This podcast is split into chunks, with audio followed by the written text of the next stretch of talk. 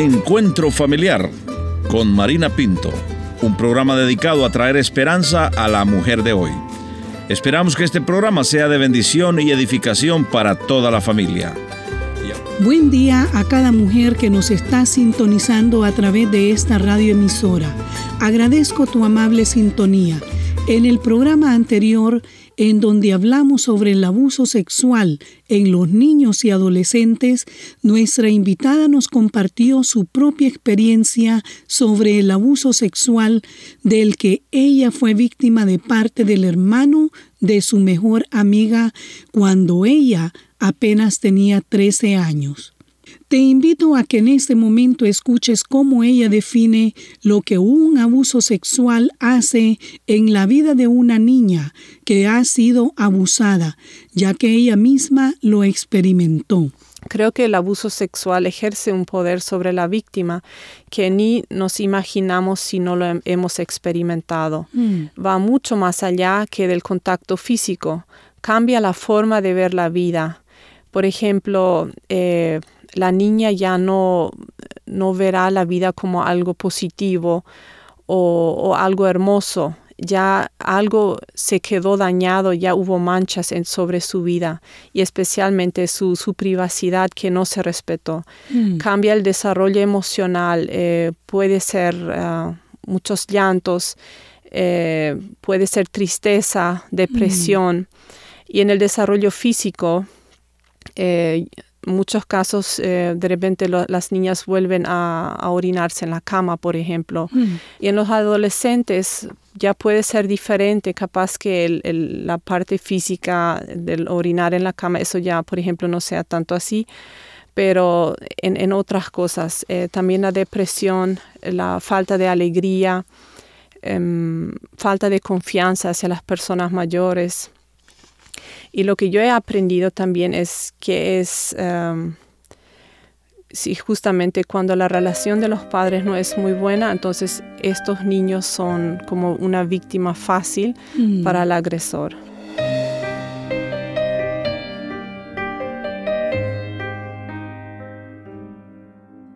Gracias por continuar con nosotros. En el programa anterior, Marlene nos habló sobre los síntomas y consecuencias que una niña y un adolescente presentan después de un abuso sexual.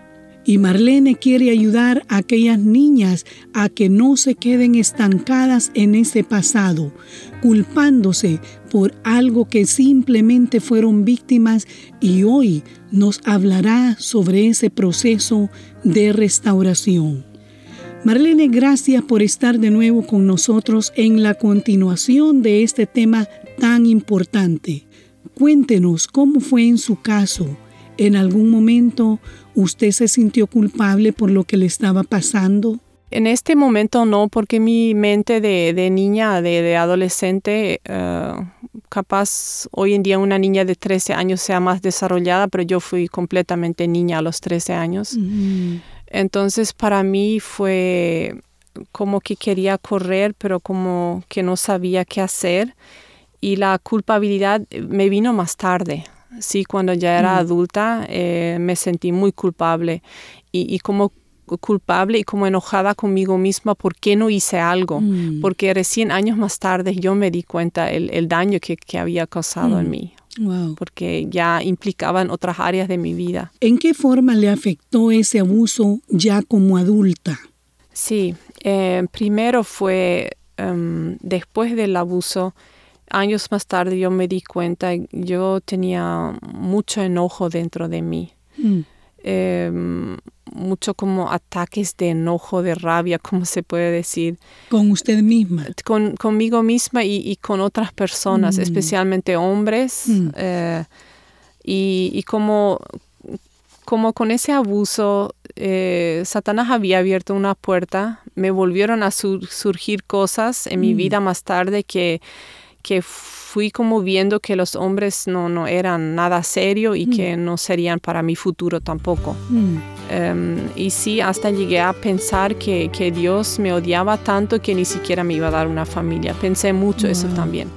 Y eso era todo por la, por la falta de sanidad y por la falta de, de creer en, en, las personas, de poder confiar. Pero Dios puso personas en mi vida que, que me, me ayudaron y que donde pude empezar a un proceso de sanidad. Quiero entregarte todo y dedicarme solo a dar mi vida para hacer tu voluntad. Quiero empezar de nuevo y ser como los niños, tras el camino por donde tengo que andar.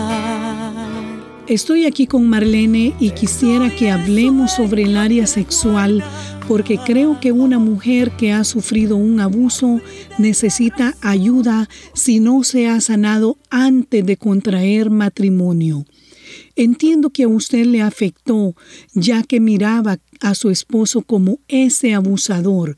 Cuéntenos qué es lo que pasa cuando una persona que ha sido abusada viene al matrimonio y todavía está dañada. Cuando llegué al matrimonio, eh, yo no pude ver la parte sexual como algo interesante, mm. como, que, como que siempre le volvía a ver a mi esposo en, esa persona, en ese hombre malo que solamente... Le venían esos recuerdos. Me venían y, no mm. podía disfrutar, era como, ah, es como una obligación mm. que, que, que, yo no puedo elegir o, o que estoy obligada a hacerlo.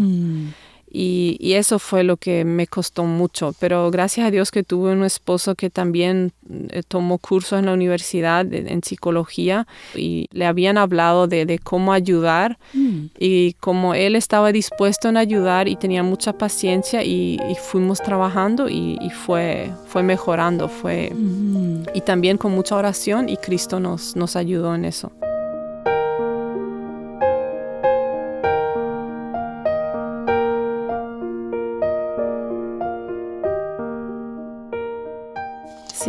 Cuando yo em, empecé con el proceso de sanidad, creo que me tardaron como unos siete meses llorando y, teníamos un pequeño cuarto de oración y si Jesús pudiera contar todas las oraciones que le tiré ahí, mm. pero fue, fue Él, fue Cristo que me, sacó de esto. Y cuando lo, lo, tuve claro que Él vino a esta tierra para darnos libertad, Mm. Em, él vino para ayudar a los quebrantados, a, los que están enjaulados, a liberarlos. Y, yo, yo fui una de esas personas, enjaulada, eh, quebrantada, eh, rota.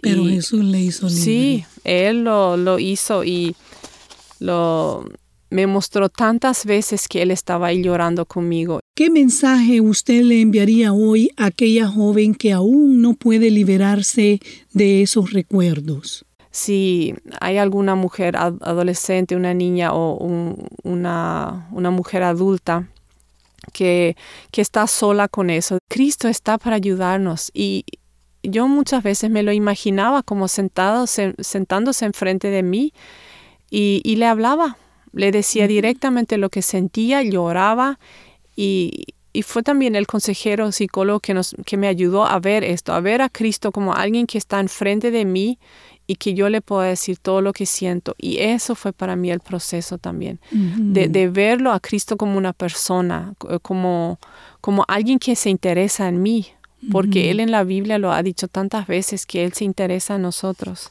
Dios nos mandó a la tierra con algún propósito, a no ser lastimada, fue para mm. ser libres.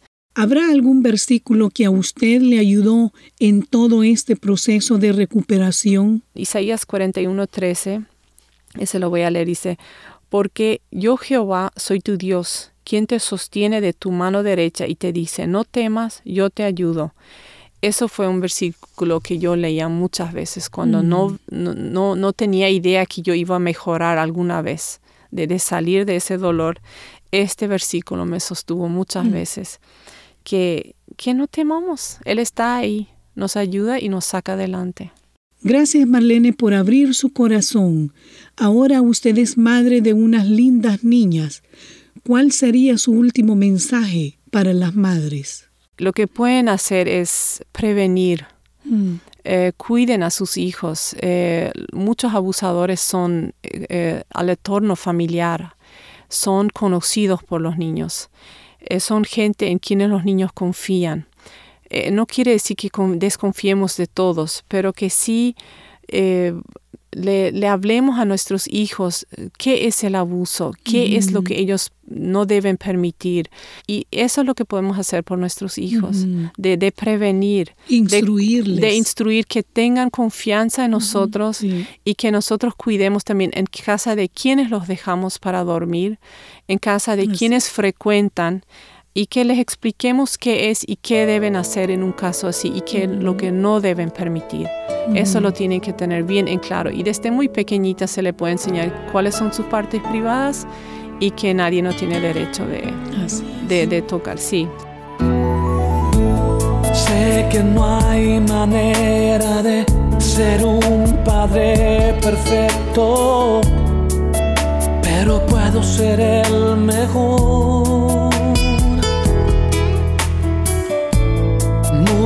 Veces lo intenté, pero ahora es diferente.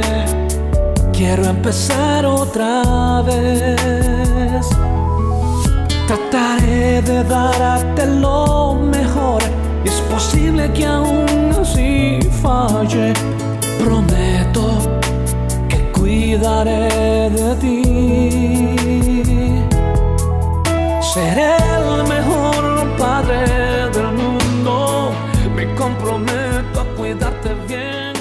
agradecer a Marlene por compartir con nosotros durante dos programas relacionados al abuso sexual en los niños y adolescentes. Espero que este programa te haya dado esperanza de que sí se puede salir adelante en la vida ante una difícil experiencia de un abuso. Recuerda, solo tienes que reconocer que necesitas ayuda. No trates de llevar sola esa difícil carga. Cristo te ofrece en este momento llevar esa carga por ti. Toma esta palabra del libro de Isaías y nos dice, porque yo Jehová soy tu Dios, quien te sostiene de tu mano derecha y te dice, no temas, yo te ayudo. Allí en donde quiera que estés, si puedes, te invito a que levantes tus manos y dile al Señor en esta oración. Señor, te necesito en mi vida. Ya no puedo seguir llevando sola esta pesada carga. Hoy levanto mis manos a ti y recibo en este momento nuevas fuerzas para seguir adelante y en este momento decido ser libre de todo enojo, rencor y odio. Y hoy decido perdonar a esa persona que me abusó. Te doy gracias porque tú me has hecho libre en el nombre de Jesús. Amén.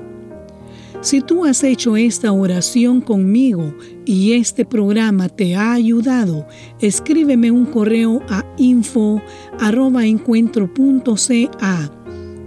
Hoy quiero agradecerte por tu amable sintonía y quiero recordarte que solamente en Cristo hay esperanza. No te olvides de sintonizarnos en nuestro próximo encuentro familiar.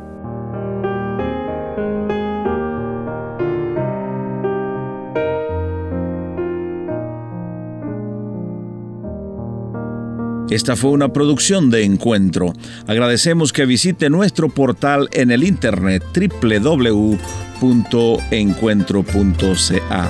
Si quiere hacer algún comentario sobre este programa o escribir al programa Encuentro Familiar, le voy a agradecer que vaya al internet y ahí va a encontrar todos nuestros datos www.encuentro.ca. Será hasta nuestro próximo encuentro familiar.